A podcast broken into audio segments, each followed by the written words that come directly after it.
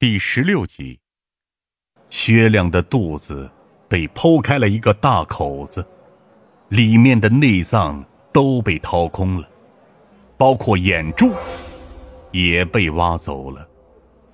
夏灵薇看到眼前的这一幕，差点吐了出来，连忙捂住口鼻去一旁呕吐。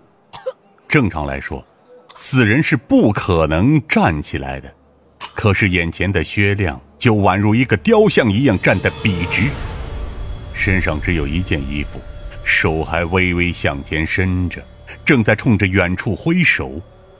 如果不细心发现，都看不出来，他的眼睛、口鼻、胸腔以及全身都被涂满了固蜡。这种固蜡很常见，属于石膏模的一种，是做蜡像雕塑的一种材料。可是没想到，凶手竟然变态到把一个活生生的人做成了真人蜡像，而且手段是极其的残忍，简直变态到了极致。我看到这一幕，心里的怒火油然而生，心里暗暗发誓，一定要将幕后黑手绳之以法。疯子气得一直踹旁边的树。借此来发泄心中对这个变态凶手的恨意，而夏灵薇却面色苍白，难受的蹲在地上，大口大口的呼吸。我们几个人没有一个好脸色。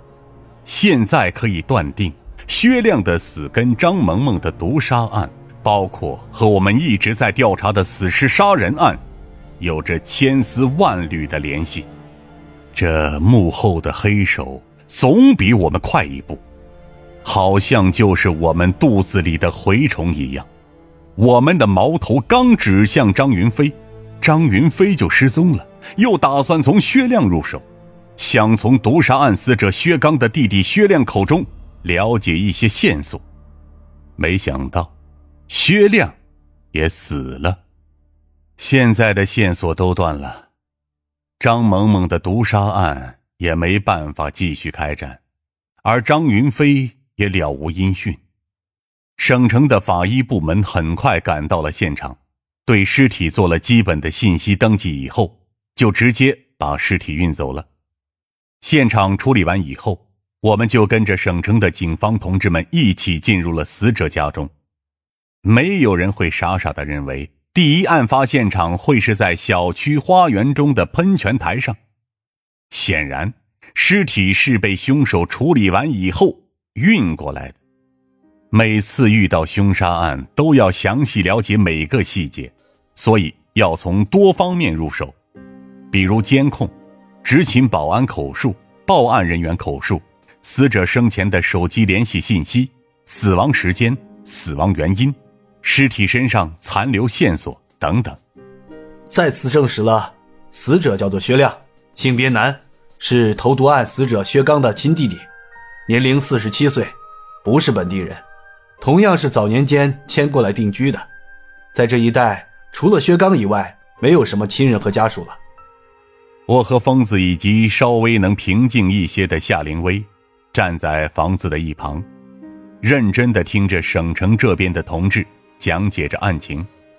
死者一直都是靠着自己的哥哥薛刚接济生活，至今未婚，包括他在这个小区的房子。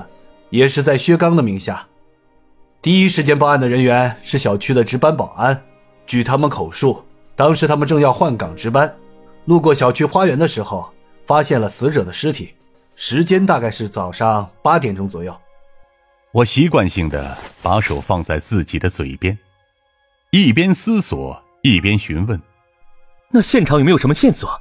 死亡原因呢？”根据我们现场勘查。发现死者身上没有什么致命伤，由此可以得出死者是死后被剖腹挖眼的，而且死者的肌肉僵硬，全身被涂满了固蜡，哦，也就是我们常说的石膏膜。具体的死亡原因还要等尸检报告才能确定。我点了点头，陷入了沉思之中。这个时候，脸色惨白的夏灵薇吞了一口唾沫，缓缓的对着我们说道。现场并没有任何的指纹、毛发以及其他能够提供 DNA 检测的痕迹，尸体上也没有发现勒痕，倒是在草坪上有一些脚印比较明显。